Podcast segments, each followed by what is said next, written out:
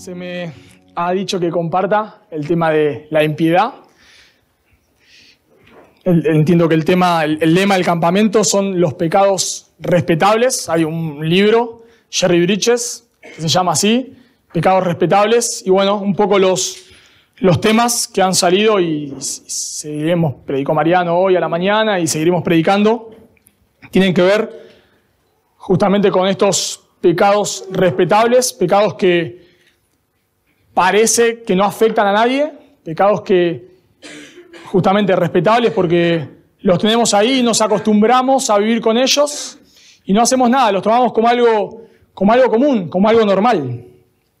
Parecen inofensivos, pero la realidad es que generalmente esos pecados, entre comillas, inofensivos, son los que muchas veces nos hacen caer luego en pecados más graves. Son esos pecados, entre comillas, inofensivos, por los cuales Dios Padre tuvo que crucificar a su Hijo. Así que no son tan inofensivos.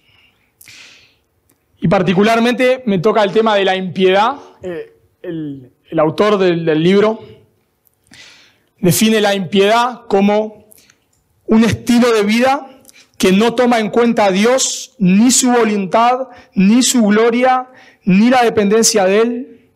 Y continúa diciendo, Así que fácilmente podemos ver que alguien puede tener una vida muy respetable y seguir siendo un impío en el sentido de que Dios es totalmente irrelevante en su vida.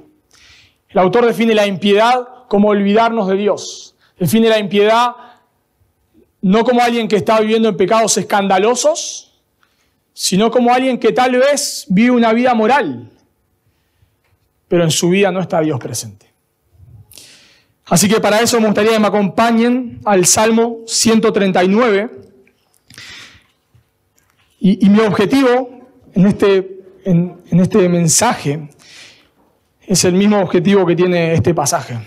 Es que podamos meditar en el carácter de Dios que a través del estudio de este pasaje podamos recordar quién es Dios, que podamos ser conscientes que no podemos escaparnos de Dios, no podemos escondernos de su mirada, no podemos huir de su presencia, y que eso nos lleva a vivir una vida constantemente de, temor delante de Dios. Así que vamos a leer Salmos 139. Voy a leer de, de la versión Valera 60. Dice la palabra de Dios. Oh Jehová, Tú me has examinado y conocido. Tú has conocido mi sentarme y mi levantarme. Has entendido desde lejos mis pensamientos, has escudriñado mi andar y mi reposo, y todos mis caminos te son conocidos. Pues aún no está la palabra en mi lengua. Y he aquí, oh Jehová, tú la sabes toda. Detrás y delante me rodeaste y sobre mí pusiste tu mano. Tal conocimiento es demasiado maravilloso para mí. Alto es, no lo puedo comprender. ¿A dónde me iré de tu espíritu y a dónde huiré de tu presencia? Si subiera a los cielos, allí estás tú. Y si en el Seol hiciere mi estrado, he aquí, allí tú estás. Si tomare las alas del alba y habitar en el extremo del mar, aún allí me guiará tu mano y me asirá tu diestra. Si dijere ciertamente las tinieblas me encubrirán, Aún la noche resplandecerá alrededor de mí. Aún las tinieblas no encubren de ti y la noche resplandece como el día. Lo mismo que son las tinieblas que la luz. Porque tú formaste mis entrañas, tú me hiciste en el vientre de mi madre. Te alabaré porque formidables, maravillosas son tus obras. Estoy maravillado y mi alma lo sabe muy bien. No fue encubierto de ti mi cuerpo Bien que en oculto fui formado y entretejido en lo más profundo de la tierra. Mi, embrión vieron tus ojos y en tu libro estaban escritas todas aquellas cosas que fueron luego formadas sin faltar una de ellas. Cuán preciosos son, me son, oh Dios, tus pensamientos. Cuán grande es la suma de ellos. Si los enumero, se multiplican más que la arena. Despierto y aún estoy contigo. De cierto, oh Dios, harás morir al impío. Apartados pues de mí, hombres sanguinarios, porque blasfemias dicen ellos contra ti. Tus enemigos toman en vano tu nombre. No odio, oh Jehová, a los que te aborrecen y me enardezco contra tus enemigos. Los aborrezco por completo, los tengo por enemigos. Examíname, oh Dios, y conoce mi corazón. Pruébame y conoce mis pensamientos y ve si hay en mí camino de perversidad guíame en el camino eterno. Bueno, David, que es el autor de este salmo, está pasando por algunas dificultades. Si notan ahí, por favor, el versículo 19, dice, apartados de mí, hombres sanguinarios, porque blasfemias dicen ellos contra ti, tus enemigos toman en vano tu nombre. No sabemos exactamente cuáles son las dificultades por las que David tal vez estaba pasando en este salmo. No, tenemos un contexto específico. Sabemos que David, por lo que hemos registrado, ha pasado varios momentos difíciles en su vida. No sabemos exactamente cuál es este. Pero sí sabemos una cosa, y, y, es lo que nos quiere dejar de enseñanza este salmo, que en medio de la dificultad, David medita en el carácter de Dios. Y eso es lo que vamos a hacer en este pasaje. Vamos a tratar de meditar en el carácter de Dios. Y vamos a ver, en primer lugar, la omnisciencia de Dios, o que Dios lo sabe todo, versículos 1 al 6.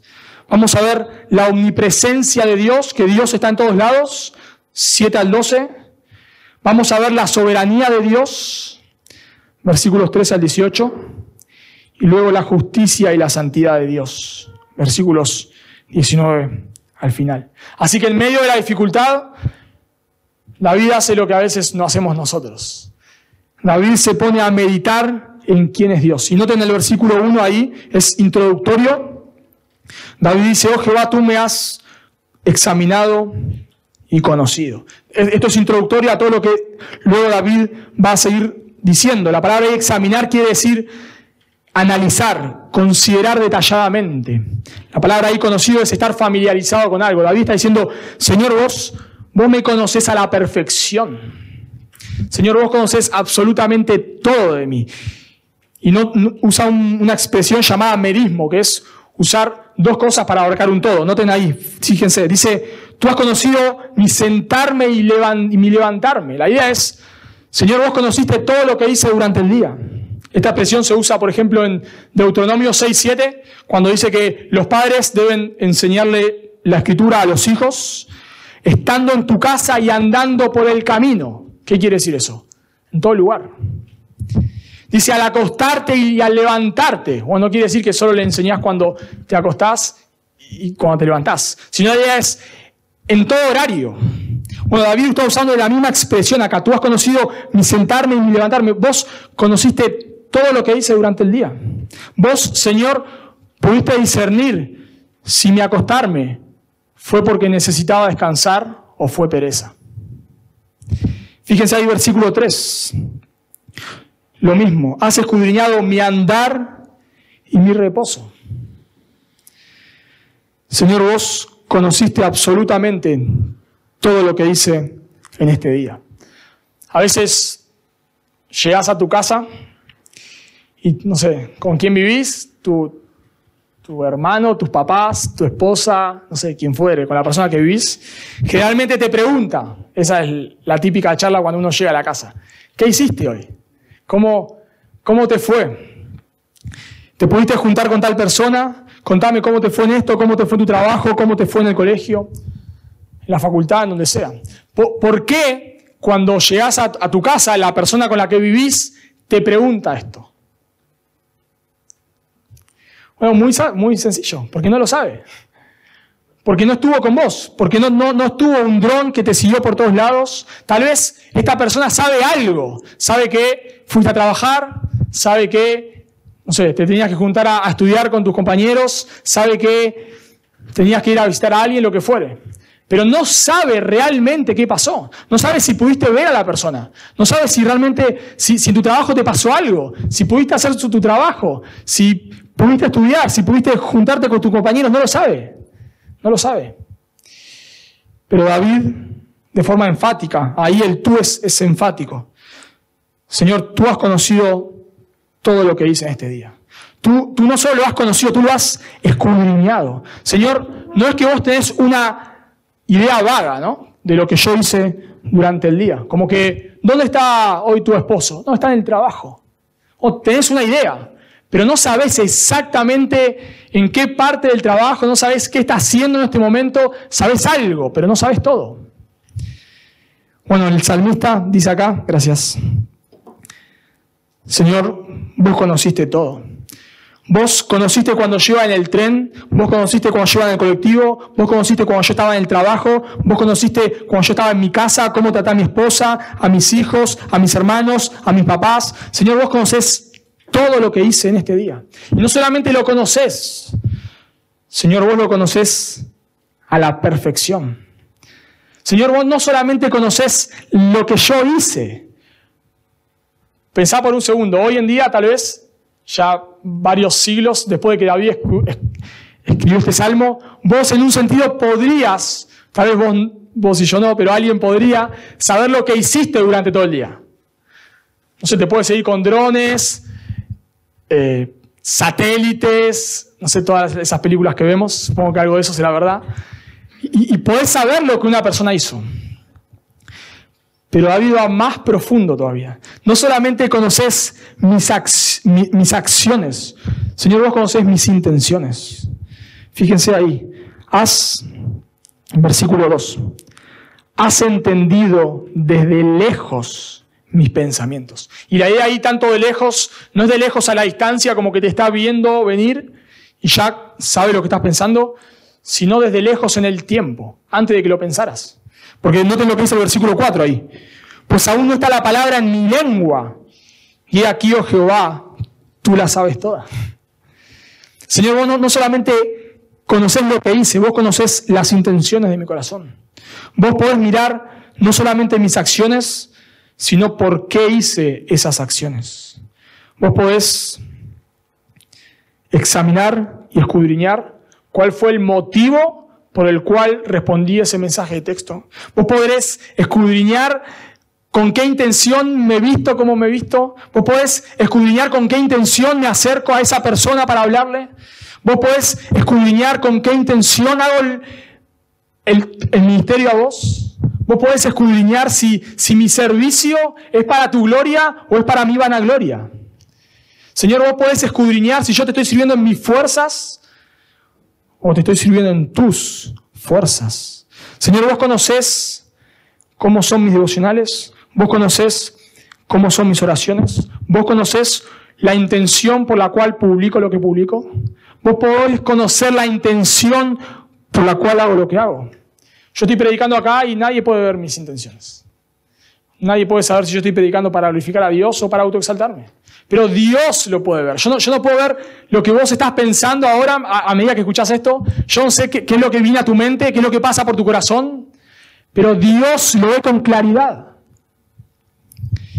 En 1 Corintios capítulo 4, yo se lo leo, versículo 4, Pablo dice, porque aunque en nada tengo mala conciencia, no por eso soy justificado. Pero el que me juzga es el Señor. Así que no juguéis nada antes de tiempo, hasta que venga el Señor, el cual aclarará también lo oculto de las tinieblas y manifestará las intenciones de los corazones. Y entonces cada uno recibirá su alabanza de Dios. Tranquilo, no nos apresuremos, no nos apresuremos. Cuando Dios venga, Él va a revelar las intenciones de nuestro corazón. Él, va a revelar por qué vos hiciste lo que hice, por qué yo hice lo que hice. Y Hebreos capítulo 13 dice que no hay nada que esté eh, encubierto a su mirada. No podemos escapar de la mirada escudriñadora de Dios. Dios conoce todo lo que haces. Dios conoce todo lo que pensás. Dios conoce cada intención con la cual haces lo que haces. Vos podés hacer una buena obra y todos acá te podemos aplaudir. Pero si esa mala obra fue, si esa buena obra, perdón, fue con una mala intención, aunque todos te aplaudamos acá, Dios no te está aplaudiendo. Porque Él ve la intención de tu corazón. Sigue diciendo, noten por favor ahí, versículo 5 detrás y delante me rodeaste y sobre mí pusiste tu mano. La, palabra ahí rodear quiere decir sitiar. En, el Antiguo Testamento, cuando se quería conquistar una ciudad, lo que se hacía era, no siempre, pero en muchos casos, se sitiaba la ciudad. O sea, el ejército iba, se paraba ahí en la puerta y se quedaba ahí la gente que estaba dentro de la ciudad. Podía aguantar un tiempo, pero generalmente en la ciudad no había agua, estaba fuera muchas veces la ciudad, no había o sea, había alimentos, pero se les acababa, se les terminaba. Entonces, el ejército se quedaba esperando afuera hasta que se le acabe la comida, se le acabe el agua y dos cosas. O se rindan o se mueran todos. Y David usa esta palabra acá para referirse a Dios. Detrás y delante me rodeaste. La idea es, Señor, vos me tenés sitiado. Pero me tenés sitiado a tal punto que, que me llegaste a tocar. Fíjense que ahí dice, sobre mí pusiste tu mano. Señor, vos me rodeaste a tal punto, me tenés acorralado a tal punto que ya me llegaste a tocar. Pensar que Dios sabe todo lo que hacemos, Dios sabe todo lo que pensamos, pero no solamente de nosotros, sino de las millones de millones de millones de millones de personas en el mundo. Pensar que Dios sabe cada detalle, cada, cada intención, pensar que los ojos del Señor están constantemente sobre nosotros, pensar que aún por favor, piensen esto. No dijimos lo que dijimos y Dios ya lo sabe. Bueno, esto obviamente concluye lo que David dice en el versículo 6. Tal conocimiento es demasiado maravilloso para mí. Alto es, no lo puedo comprender. En palabras de hoy, Señor, esto me vuela la cabeza. Esto me vuela la cabeza. Yo, yo no puedo entender, Señor, cómo vos podés saber lo que hay en mi corazón, aún mejor que yo. Yo no puedo entender cómo vos podés saber lo que voy a pensar antes de que lo piense. Yo no puedo saber cómo vos sabés lo que voy a decir antes de que lo diga. Esto es increíble. Estoy, estoy maravilloso. Señor, trato, trato de entenderlo. No puedo, no puedo. Y, y pienso, o pensaba por un momento, cómo cambiaría nuestra vida vivir conscientes de esta realidad. ¿Cómo cambiaría cuando estás en tu trabajo, en la facultad, cuando estás en tu casa solo y nadie te está viendo? ¿Cómo cambiaría saber que, o ser conscientes de que Dios te está viendo? Si, si tomaras dimensión de que cuando vos estás haciendo algo con orgullo, por más que lo que vos estés haciendo es bueno, es con orgullo y Dios lo está viendo, ¿cómo cambiaría eso? ¿Cómo cambiaría saber que cuando vos estás, tal vez no lo estás manifestando, pero estás teniendo envidia de alguien? Estás envidiando lo que la otra persona tiene. Y nadie lo está viendo acá, nadie.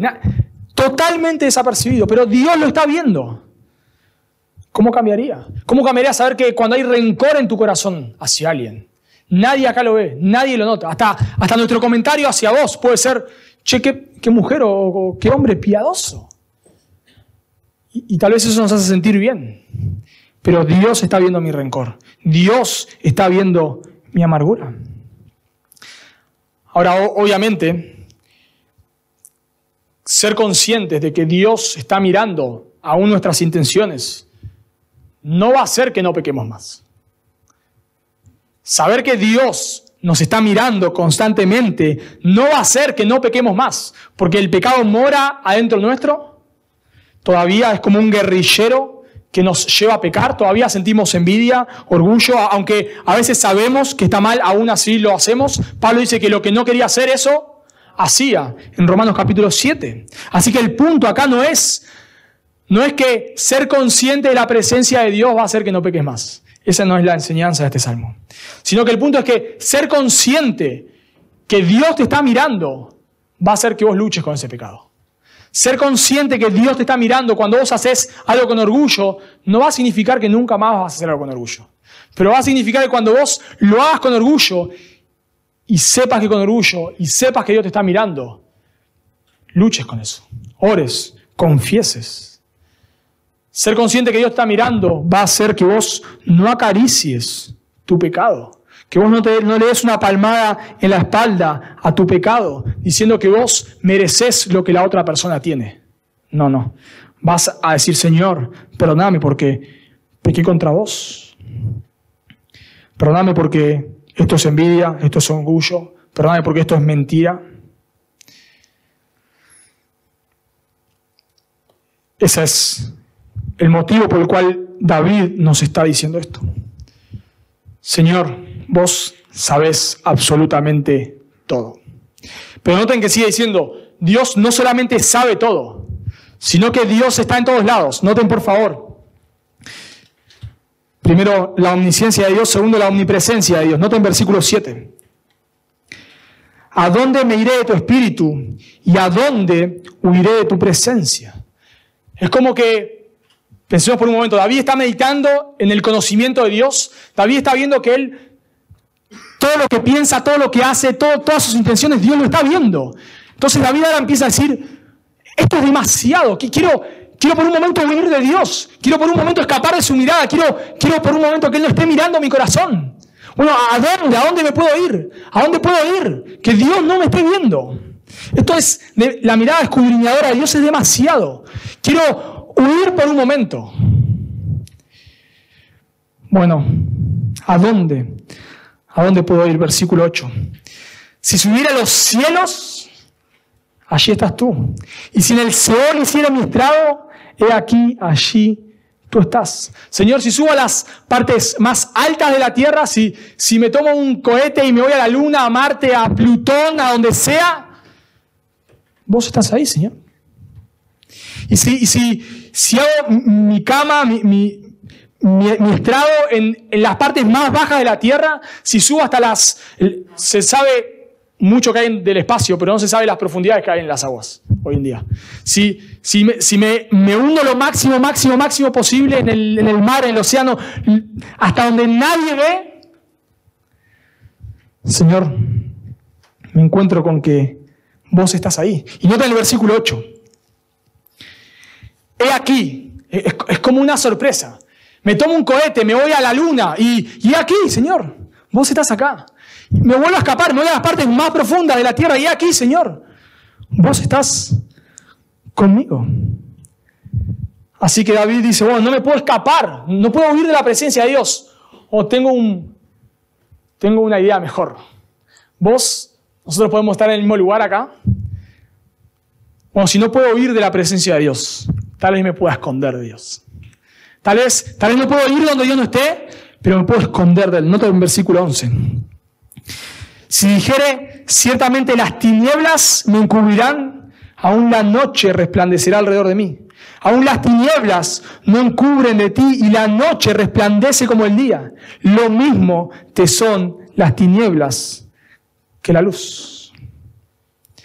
Señor, si yo me voy a la parte más, no sé si alguna vez estuvieron, bueno, acá ahora capaz pasa, te vas al bosque a la noche, en un lugar donde no, hay, no es nada, nada, nada, la, luz de la luna o de las estrellas no llegan a iluminar y no ves nada. Si, si yo me voy a ese lugar, vos me estás viendo. Si yo me escondo en la cueva más profunda, vos me estás viendo. Es como, no sé si una vez vieron las películas donde un ladrón se escapa de la cárcel y, eh, va en la noche eh, eh, metiendo ahí por los arbustos y de pronto lo enfoca a los reflectores. Y, la persona, ¿qué hago acá? Al horno. ¿no? ¿a, dónde, puedo ir? Lo están ahí iluminando con muchos reflectores y no puede escapar a ningún lado. Bueno, eso es, eso es lo que David está diciendo. Si me quiero esconder, me quiero ir a donde nadie me ve, Señor, vos me estás viendo. El problema es que a veces pensamos que porque no vemos a Dios, Dios no los ve. Dios no nos ve.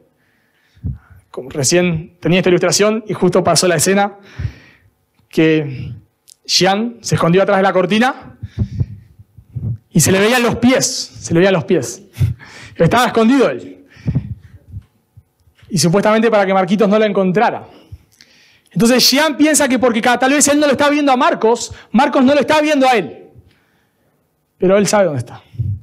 Porque nosotros nos olvidemos de Dios, porque, porque saquemos a Dios de nuestra mente, porque nos, nos olvidemos de Él y nos vayamos a pecar tranquilos.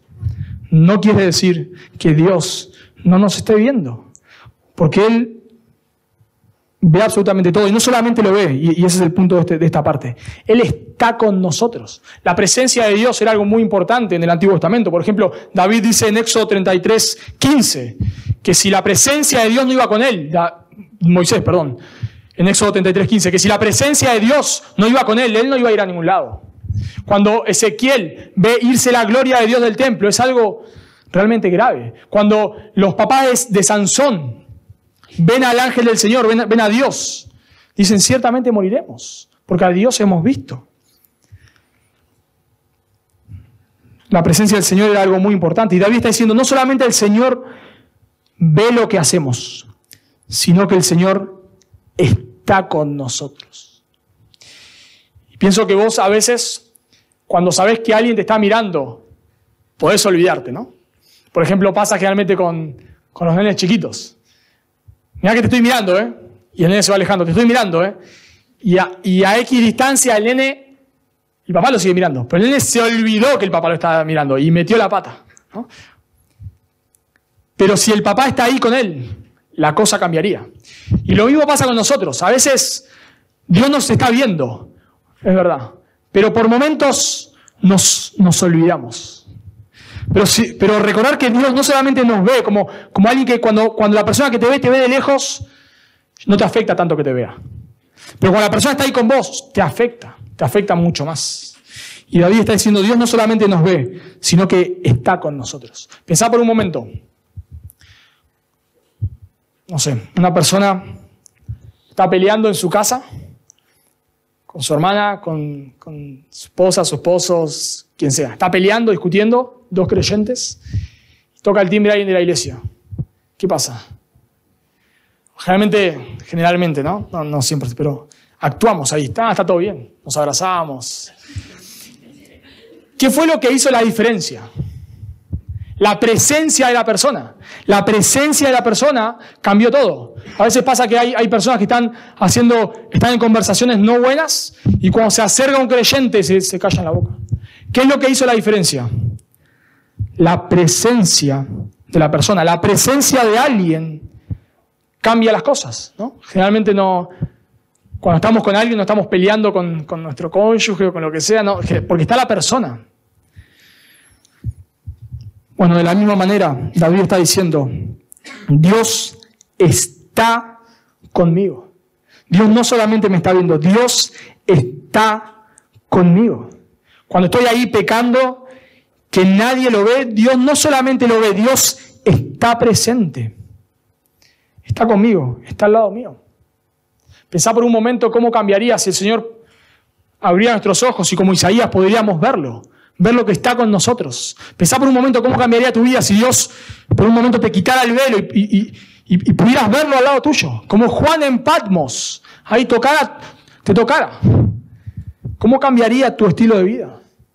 ¿Cómo cambiaría tu forma de hacer tu trabajo, saber que Dios está con vos. A veces pasa que entre creyentes parece que todo está bien, parece que, todos somos felices, que nadie lucha, nadie peca, todos tenemos familias impecables. Y, parece no por lo que nos dicen, por lo que vemos, por lo que vemos. Porque cuando hay, hay otros creyentes nos comportamos de cierta manera. Una pregunta es, ¿cómo nos comportaríamos si Dios estuviese presente y lo viésemos constantemente con nosotros? Bueno, yo pienso que claro que habría cosas que cambiar. Yo también, todos, todos cambiaríamos cosas. Cuando alguien está presente, como dije recién, cambiamos ciertas cosas. Y saber que Dios está con nosotros, que Dios ahora está acá, no lo vemos, pero Dios está acá, cambiaría la forma en la cual escucho el mensaje, cambiaría la forma en la cual me estoy manejando, lo cambiaría porque Dios está acá. Y eso en un sentido está bien. Pero el problema es si yo cambiaría 180 grados. O sea, si Dios aparece acá, yo cambiaría cosas. Pero si, si Dios estuviese conmigo, yo sería otra persona, debería preocuparme. Si, si Dios apareciese acá, vos de pronto empezarías a vivir de otra manera, eso sería preocupante hoy para vos porque quiere decir que no estás viviendo para agradar a Dios. Todos, todos tenemos cierta discrepancia de lo que somos en público y lo que somos en privado. lamentablemente es así. Todos somos, hay cierta discrepancia entre lo que somos de puertas para adentro de lo que somos de puertas para afuera. Y, luchamos y tratamos de, achicar esa brecha lo máximo posible, pero la hay, porque el pecado mora dentro nuestro. Pero el problema es si vos estás acá y aparentás ser una persona, pero cuando no hay ningún creyente alrededor, sos otra. Sos otra persona. Si cuando estás en tu casa, sos otra persona. Como a veces pasa, ¿no? Estamos acá y escuchamos, fulano, qué hermano, qué hermana amorosa, qué bendición. Y en su casa es un maltratador. ¿Cómo puede ser? Porque estaba aparentando. Estaba aparentando. Así que Dios no solamente ve todo lo que hacemos, Dios está con nosotros. Y, ahora quiero hacer una aclaración acá que nos va a llevar a otro punto. Y volver a decir lo mismo que dije antes. Es que cuando nosotros llegamos a este punto, y me pasó cuando estaba estudiando, y me pasa ahora cuando lo estoy enseñando, saber que Dios ve todo, saber que Dios está conmigo, cierta, genera cierto peso en el corazón. Si realmente tenemos temor, si no tenemos temor de Dios, ni nos importa. Pero si tenemos temor de Dios, pesa sobre nuestro corazón. Y genera una carga. Pero como dije antes, la enseñanza de este salmo no es portate bien porque Dios te va a castigar. Esa no es la enseñanza de este salmo. La enseñanza de este salmo no es portate bien porque Dios te está viendo y si te portás mal, Dios te va a enviar un rayo. Y si, y si vos no, te, no haces bien tu trabajo, Dios que está ahí con vos, te va a mandar un rayo. Esa no es la enseñanza de este salmo, sino que la enseñanza de este salmo es, Señor, y eso es donde vamos a terminar. Señor, examiname y ayúdame a vivir para tu gloria. La enseñanza es saber que Dios ve todo, saber que Dios está con nosotros, no debe llevar a decir, Señor, ayúdame a vivir en santidad. Saber eso debe hacer que nos refugiemos en la cruz. Saber que Dios te está viendo y está con vos, no debe llevarte a decir, bueno, ahora no voy a pecar más.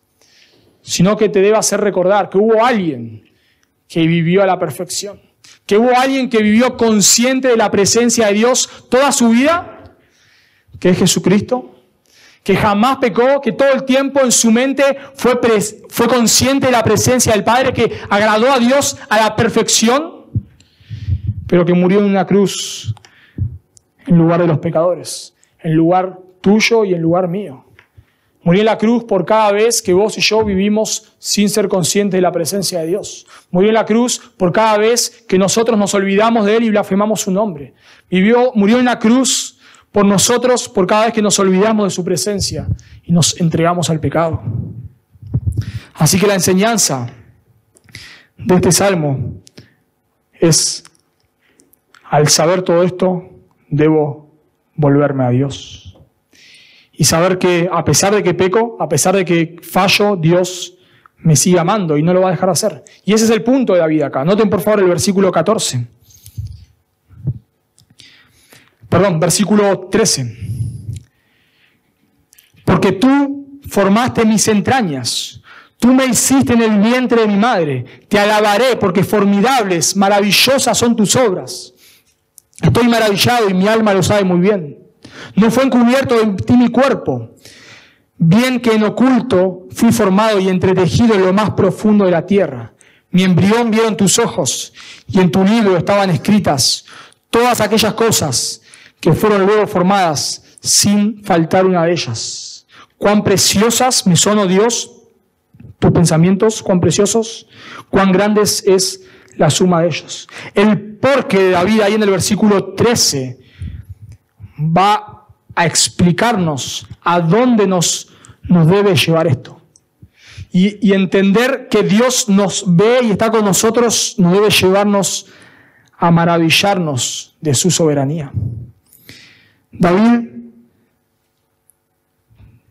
no está huyendo de Dios porque teme ser castigado, sino que David está recordando ahora que Dios lo creó que Dios, noten ahí el versículo 14, dice que Dios formó sus entrañas. Pensá por un momento, David no fue creado como lo fue Adán, ¿no? Adán, y Adán fue formado del, polvo, de la tierra. David no fue formado de la misma manera. David fue formado como cualquiera de nosotros por, por los procesos naturales. Pero David aún así le atribuye su, creación, su nacimiento a Dios. David reconoce que fue Dios quien lo formó. David está reconociendo acá que fue Dios quien le dio vida. Cuando estaba en lo más profundo de la tierra, eso es un, simbolismo que, refleja el vientre, el vientre de la madre. Cuando David estaba ahí en el vientre de la madre y nadie lo veía. Ahora tal vez leemos este salmo y, no, nos cuesta imaginarnos, porque con las ecografías 3D, 4D, 15D, no sé ya qué hay, casi que te habla el bebé ahí, ¿no? Y te saluda. Pero, pero en ese momento no había nada de esto. Hoy una, mujer queda embarazada y, con un estudio al, no sé, a las horas, no sé, al, día, ya sabe que está embarazada. Bueno, en ese momento no. Yo no, mm, desconozco, pero supongo que una mujer se enteraba que estaba embarazada mucho tiempo después de estarlo, probablemente. Bueno, David está diciendo, cuando yo estaba en el vientre de mi madre, cuando yo estaba capaz que ni mi madre sabía que estaba embarazada, cuando estaba pasando desapercibido a los ojos de todos, tus ojos, Señor, vieron mi embrión. Señor, tus ojos me vieron ahí en el vientre de mi madre. Me vieron cuando me estaba formando.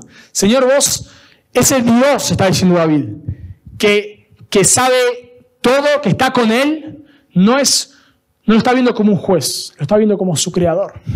Ese Dios es el Dios, dice ahí, que, que lo formó. No solamente que lo formó, nota en versículo 16 y en tu libro estaban escritas todas aquellas cosas que fueron luego formadas, sin faltar una de ellas. Cada circunstancia por la cual David pasó no estaban ajenas a las manos de Dios. Dios soberanamente planificó desde la concepción de David hasta su nacimiento, hasta todo lo que David iba a hacer. Todo estaba en los planes de Dios. Por eso nos dice el versículo 17, cuán precioso me son, oh Dios, tus pensamientos. Cuán grande es la suma de ellos. Si los enumero, se multiplican más que la arena. Despierto y aún estoy contigo. David no puede creer que ese Dios tan grande es el Dios que tiene cuidado de él. Es el Dios que planificó amorosamente toda la vida de David. Si David se pone a pensar, esa es la idea de cuán precioso me son, oh Dios, tus pensamientos, algunas traducciones dicen tus pensamientos, tus pensamientos acerca de mí. Señor, si yo me pongo a pensar tus bondades para con mi vida, Señor, si yo me pongo a, soy sincero, me pongo a enumerar todas tus bendiciones para conmigo, no puedo nunca terminar de contarlas. Señor, si yo me pongo a contar que vos me diste una familia, un trabajo, que me diste una iglesia bíblica, que me diste, no sé, hijos, que me diste no sé, los estudios que puedo hacer, la salud, lo que fuera, lo, lo que tengas. Si vos te pones a enumerar una por una las, las bendiciones de Dios para tu vida, se va a hacer la madrugada y aún la vas a estar contando. Y David está viendo a ese Dios, como dije antes, no como un juez, sino como su creador. Y pienso que eso es clave, porque en medio de las circunstancias difíciles, como tal vez David estaba pasando, nos olvidamos de Dios. Cuando pasamos circunstancias que se nos escapan de las manos, dudamos de Dios, dudamos de su soberanía, dudamos de que Dios tiene todo bajo control. Job era un hombre que confiaba en la soberanía de Dios. Por eso cuando mueren sus hijos, cuando pierde todo, Job dice, Jehová dio Jehová quitó, sea el nombre de Dios bendito. Porque Job era consciente de la soberanía de Dios. Y David en este salmo está siendo consciente de que todo por lo cual él está pasando no está escapando de la soberanía de Dios. Y pienso que cuando hablamos de la soberanía de Dios, es la doctrina que más peleamos y menos vivimos. A veces escuchamos la palabra soberanía, sacamos las espadas, las empezamos a afilar nos ponemos la armadura, pero es la doctrina que menos vivimos. Saliste de tu casa, llegaste al tren y está una hora demorado. Ya nuestro corazón explotó de amargura. Y si Dios nos hablara y nos dijera, ¿qué te pasa? Es que vos hiciste que este tren se detenga. Llegaste a la parada del colectivo, estás llegando tarde al trabajo y te olvidaste la sube. Y está lloviendo. Y pensás, Dios, ¿por qué me haces esto a mí? Dios, vos estás en contra mío. Porque nos olvidamos de la soberanía de Dios. Nos olvidamos que Dios tiene todo bajo control. Y, generamos amargura cuando, cuando una persona, Dios le da a una persona que a me da. Genera envidia o amargura o, rencor. ¿Por qué? Porque me olvido que Dios es soberano y Dios le quiso dar soberanamente eso a esa persona y no me lo quiso dar a mí. Pero cuando yo me olvido de Dios, me olvido de su carácter, me olvido de su presencia, me olvido de quién es Él, me olvido de sus bondades, empiezan a salir estos pecados respetables que estamos viendo. Me airo, llegaste a tu casa, el colectivo en el cual estabas viajando se rompió, te tuviste que tomar otro, eran 40, 50 grados, llegaste a tu casa ya de mal humor, pensando que Dios te odia, tu esposa te dijo algo y vos descargaste todo. ¿Por qué? Porque nos olvidamos. Nos olvidamos que Dios está al control aún de esa situación. Así que David medita en que Dios lo sabe todo, en la omnisciencia de Dios, en la omnipresencia de Dios, en la soberanía de Dios. David ahora medita en la justicia de Dios. Nota en versículo 19. De cierto Dios harás morir al impío Apartados pues de mí, hombres sanguinarios, porque blasfemias dicen ellos contra ti. Tus enemigos toman en vano tu nombre. No odio, oh Jehová, a los que te aborrecen. Y me enardezco contra tus enemigos, los aborrezco por completo. Los tengo por enemigos. Este no es un salmo imprecatorio, pero contiene una parte de lo que se llama salmos imprecatorios y, nos nos cuesta leer esto, ¿no? Porque nadie se imaginaría orando, Señor, te ruego que a mi jefe le parta un rayo, que... Pero debemos entender que los salmos imprecatorios, y mucho más en este contexto, son salmos que dejan la justicia que uno puede hacer en manos de Dios. David era el rey, era el rey de la nación, y David tenía la autoridad y tenía el poder para matar a estas personas. La, palabra ahí dice hombres sanguinarios, quiere decir asesinos. La ley decía que los asesinos deberían morir.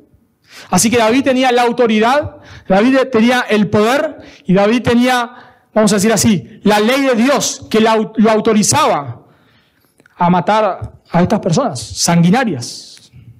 A el que blasfemaba, y hay un caso en la escritura, el que blasfemaba el nombre de Dios debía morir. Y estas personas blasfemaban el nombre de Dios. Sé que David podía haberlos matado. Pero David, en este salmo, y como en otros, está dejando la justicia en manos de Dios. Y David no está tan angustiado por lo que le hacen a él. David está angustiado por ver el nombre de Dios blasfemado. Señor, yo los, yo, yo los aborrezco porque ellos te están aborreciendo a vos. Señor, yo, yo podría actuar, yo podría matarlos, porque tengo la autoridad. Pero Señor, yo esto lo voy a dejar en tus manos, porque vos sos el juez justo de toda la tierra. Y nos pasa hoy en día, cuando las personas blasfeman contra Dios, cuando dicen que Dios no existe, cuando empiezan a decir un, montón de barbaridades, a uno le pesa el corazón. Cuando ves a un mundo que le da la espalda a su creador, cuando le, la Biblia y lees que los demonios se postran ante Cristo, y los hombres le blasfeman sin ningún temor. Eso a veces pesa el corazón. Y, lo vamos a ver cuando veamos el tema de la amargura. Pero cuando encima ves que ese que le está blasfemando está prosperando, se dificulta cada vez más. Y tal vez nace el rencor, nace la envidia, nace los ceros, nace la ira, nace el, olvidarnos de Dios. Cuando ves personas que viven en promiscuidad y, parecen prosperar, nuestro corazón se llena, se llena de amargura, pero David no se llena de amargura. David está recordando, Señor, vos un día se hará justicia. Señor, vos un día vas a castigar a los impíos. En medio de la adversidad, David recuerda, un día ellos van a recibir su pago. Si no se arrepienten, porque Allá en el Antiguo Testamento dice que el que si se, si se arrepienten, Dios les perdona la vida. Pero si no se arrepienten, Dios los va a castigar. Lo vemos con Nínive, ¿no? Recuerdan una ciudad que era así, así, la capital de Asiria, totalmente impía. Si, si viéramos, no, David no vivía para ese tiempo, pero si nosotros viéramos lo que hacían los asirios, no lo haríamos muy distinto a David, creo. Pero aún así, cuando los asirios, Nínive, mejor dicho, la ciudad de Nínive, se arrepiente, ¿qué hace Dios? Detiene el juicio, claro, detiene el juicio. Pero si estas personas no se arrepienten, Dios los iba a castigar. David deja la justicia en manos de Dios. Cuando nosotros empezamos a ver la justicia que nos, la injusticia que nos rodea, nos empezamos a irar. Cuando vos empezás a mirar lo que pasa a tu alrededor, la injusticia que hay en este mundo, y te olvidás de Dios, podés llegar a hacer cualquier locura. Pero David reconoce que Dios un día va a hacer justicia. Y, ya nosotros no somos David, así que nos trasladamos al Nuevo Testamento, porque ya lo tenemos. Sabemos que Dios va a hacer un día justicia. Lo va a hacer en la cruz, si esa persona se arrepiente de sus pecados y confía en Cristo, esa justicia va a ser completa en la cruz. Pero si no se arrepiente, esa justicia va a ser en el infierno, va a ser en la condenación donde ya no va a haber más gracia, donde ya no va a haber más misericordia. Pero Dios un día va a hacer justicia. Así que trasladándolo esto al, día de hoy, en lugar de, de, nosotros sentir envidia o sentir celos o rencor o vernos tentados a vivir como los impíos, como los que no tienen a Dios, debemos orar por ellos. Debemos clamar a Dios porque esa justicia, esa justicia sea hecha en Cristo y esa persona pueda venir a Cristo.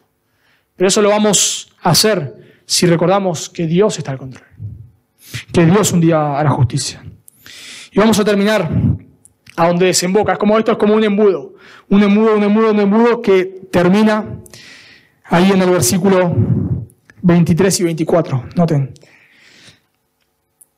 Examíname, oh Dios, y conoce mi corazón. Pruébame y conoce mis pensamientos y ve si hay en mí camino de perversidad y guíame en el camino eterno. Un corazón que vive consciente de la omnisciencia de Dios o que Dios lo sabe todo, que vive consciente de que Dios está en todos lados, que vive consciente de que Dios es soberano, que vive consciente de que Dios es justo, va a terminar orando como David lo hace. Todo este salmo, el punto es llevarnos ahí. Señor, si vos lo ves todo, si vos castigás el pecado. En sus hijos ya lo hizo en Cristo, pero nos disciplina a sus hijos porque nos ama. Señor, si vos estás en todos lados, por favor, Señor, examina mi corazón. Señor, si vos me estás viendo cuando estoy en mi trabajo, que ningún creyente me ve, cuando yo estoy en mi casa solo y nadie me está viendo, saber, Señor, que vos me estás viendo, saber, Señor, que vos estás ahí conmigo, me lleva a orar, Señor, por favor, examiná mi corazón.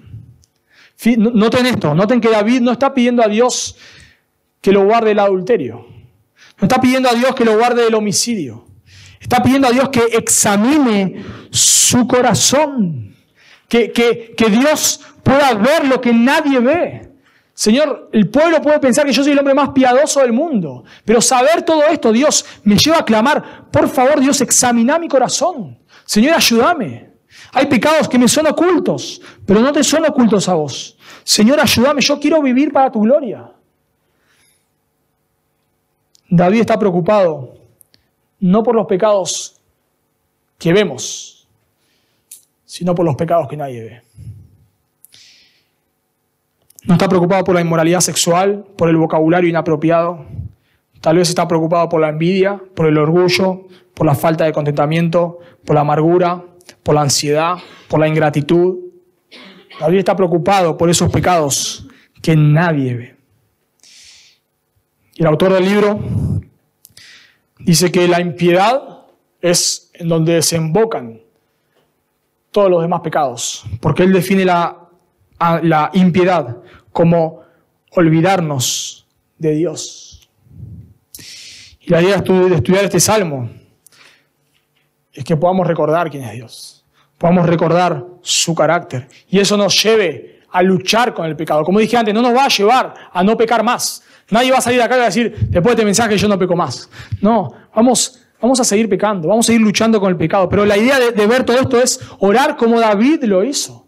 Orar, Dios, examina por favor mi corazón. Señor, estoy luchando con la envidia. Nadie lo está viendo, Dios, acá. Pero vos lo estás viendo, Señor. A la luz de este pasaje, Señor, ayúdame. Señor, estoy luchando con la ansiedad. Dios, me, me está consumiendo la ansiedad. Nadie lo ve acá. Pero vos lo estás viendo, Dios. Por favor, ayúdame. Y correr a la cruz. Y recordar que Cristo ya pagó por esos pecados. Recordar que Dios ya no te va a castigar porque ya castigó a su Hijo. En su amor te puede disciplinar, pero ya no hay condenación para los que están en Cristo Jesús. Y podés, cuando caes en la ansiedad, en la amargura, en el rencor, en lo que fuera, podés correr a sus pies, recordando que Él no te va a rechazar, porque Él ya te abrazó en Cristo. Porque Cristo en la cruz ya pagó por ese pecado. Y solo para terminar, si vos estás acá sin Cristo, si vos te das cuenta o, que tal vez no hay temor de Dios en tu vida para nada. Estás en las reuniones, tenés vocabulario cristiano, pero te das cuenta que saber que Dios está en todos lados, saber que, que Dios te ve, ni te importa, ni te importa Dios. Bueno, algo de la escritura es que tal vez no seas un creyente. O tal vez vos estás acá y ya sabes que no sos un creyente. Lo sabes. Viniste acá y tal vez lo sabes. Sea cual fuere el caso, si vos estás acá sin Cristo, yo te ruego, por favor, que consideres el Evangelio. Que vengas a Cristo en arrepentimiento y fe. Yo no sé si vos vivís una vida moral o si es una vida actualmente impía, no lo sé. Pero lo que sí sé es que si vos no te arrepentís de tus pecados, Dios te va a condenar. Sea que solamente hayas pecado de envidioso nada más, o sea que hayas hecho cualquier atrocidad. No sé cuál es tu pecado. Pero si vos no te arrepentís de tus pecados, Dios un día hará justicia. David lo dice, Dios un día castigará al impío. Y Dios no va a hacer la excepción con vos si no te arrepentís. Pero Dios en su gracia y en su amor envió a su Hijo, Jesús, que vivió la vida que vos no podías vivir, pero murió en la cruz en lugar del pecador. Cristo en la, en la cruz estaba recibiendo la ira que el pecador merece. El Padre estaba aborreciendo a su Hijo por amor al pecador, para que todo aquel, y ahí entras vos, todo aquel, todo aquel que se arrepiente de sus pecados y crea en Él tenga vida eterna. Si vos te arrepentís hoy de tus pecados, y confías en Él, Él va a tener misericordia de vos. Pero si vos no lo confesás hoy acá, un día lo vas a confesar. Pero será para condenación. Oramos. Marquitos.